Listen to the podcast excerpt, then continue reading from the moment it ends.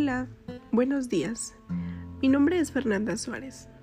Espero que estés teniendo un excelente día. Estoy muy contenta de poder tenerte en un nuevo episodio.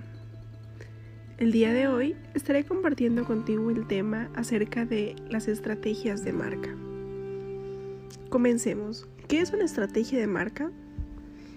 Una estrategia de marca es una serie de acciones destinadas a definir, dirigir y mantener los valores y un significado que queden asociados a una empresa o a un producto en la mente de los consumidores a lo largo del tiempo.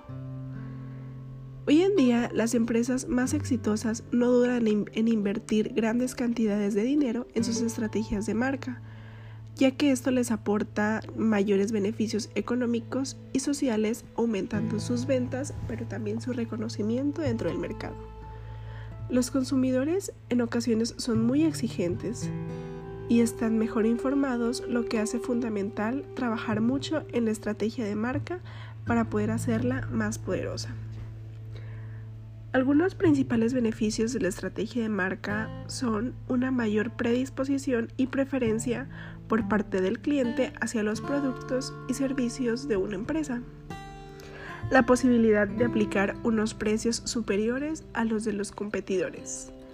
Mayores posibilidades de expandirse hacia nuevas categorías de productos, mayor facilidad para introducir sus productos y servicios en la distribución, mayor resistencia ante las acciones de los competidores y frente a posibles crisis que se puedan dar en el mundo orgullo e identificación por parte de los empleados, lo que ayuda a retener un mayor talento y aumentar la productividad. Y por último, un mayor valor patrimonial dentro de la empresa. Existen varios tipos de marcas que pueden agregar valor dentro de la empresa a un público objetivo industrial, de presupuesto y de campañas de marketing. Algunas de esas estrategias de marca son la marca personal, esta marca describe a la que se puede utilizar en una persona individual en lugar de la marca para toda una empresa. Este tipo de marca se utiliza a menudo para establecer el carácter, la personalidad o el trabajo de una persona como marca. Otro es la marca del producto. Este es uno de los tipos de marcas más populares que se puede dar dentro de un mercado ya que la marca del producto se centra en hacer que un producto sea solo distinto y reconocible. Los símbolos o diseños son una parte muy esencial para la marca del producto ya que ayuda a los clientes a identificar estos fácilmente. Otro es la marca corporativa. Este es un valor fundamental dentro del negocio y una filosofía que un negocio puede desarrollar y presentarse ante el mundo y sus propios empleados. Otra es la marca de servicio. Esta aprovecha las mayores necesidades que se tienen de los clientes y las marcas que utilizan estos servicios buscan brindar a los clientes un mejor servicio de clase mundial. Su objetivo es utilizar un excelente servicio al cliente como una forma de proporcionar valor a ellos.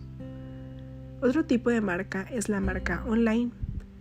Esta es muy reconocida como una marca en Internet y que se puede ver mucho en este tiempo, ya que ayuda a las empresas a posicionarse como parte del mercado en línea.